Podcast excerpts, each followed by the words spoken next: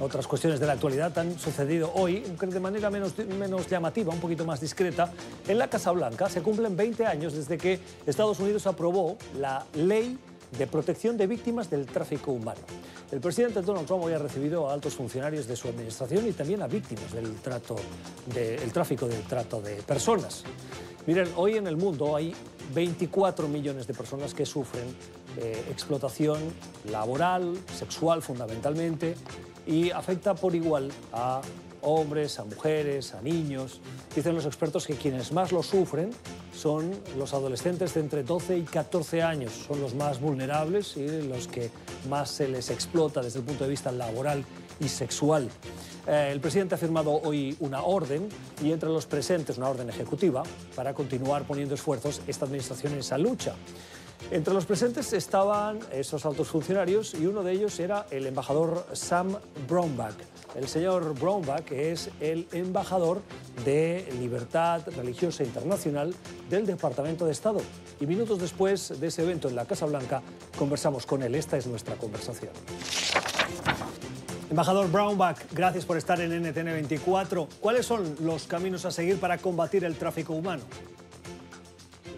El presidente está hablando que la mejor manera para combatir el tráfico humano es una asociación real, la asociación entre el gobierno con este tema y en el sector privado los individuos están allá afuera que han estado como en contra de esto. Un ejemplo es los camioneros contra el tráfico y educar a ese grupo para oficiales del gobierno local, eh, los eduquen sobre cuáles son las señales para buscar cuando se trata de tráfico humano y decirles que cuando vean algo, digan algo.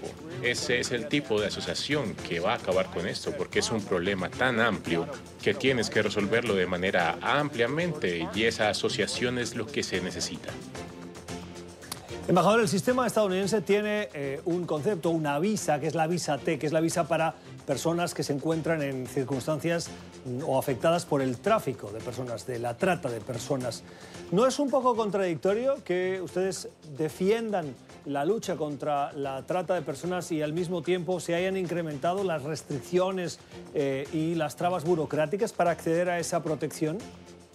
Bueno, no creo que sea una contradicción en la terminología aquí en Estados Unidos pone un gran esfuerzo contra el tráfico internacionalmente tomando lugar también, pero entiendo lo que estás hablando en cuanto a las visas en ciertas situaciones, pero digamos en la ley de tráfico que tenemos, que celebramos el 20 aniversario en esa ley, lo que se ha llamado visas de tráfico. Si alguien es traficado a los Estados Unidos como víctima, hay una prohibición de visa particularmente para los individuos en esa categoría, así que trata de dirigirse al tema para que asegurarnos que estamos enjuiciando a las personas que están haciendo, cometiendo el tráfico y no las víctimas del tráfico.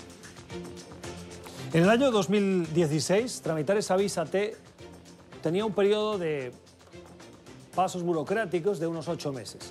Hoy, esa misma visa requiere de un periodo de entre 20 y 27 meses. Oiga, ¿qué están haciendo ustedes hoy para combatir esa trata de personas? Porque por lo que veo está costando mucho más. Sí, estas cosas están tomando mucho tiempo y eso es mucho tiempo, es un tema personal, es un problema en el que estamos tratando de ser muy claros y cuidadosos para que la gente llegue a los Estados Unidos y tenga el derecho legal de venir a los Estados Unidos.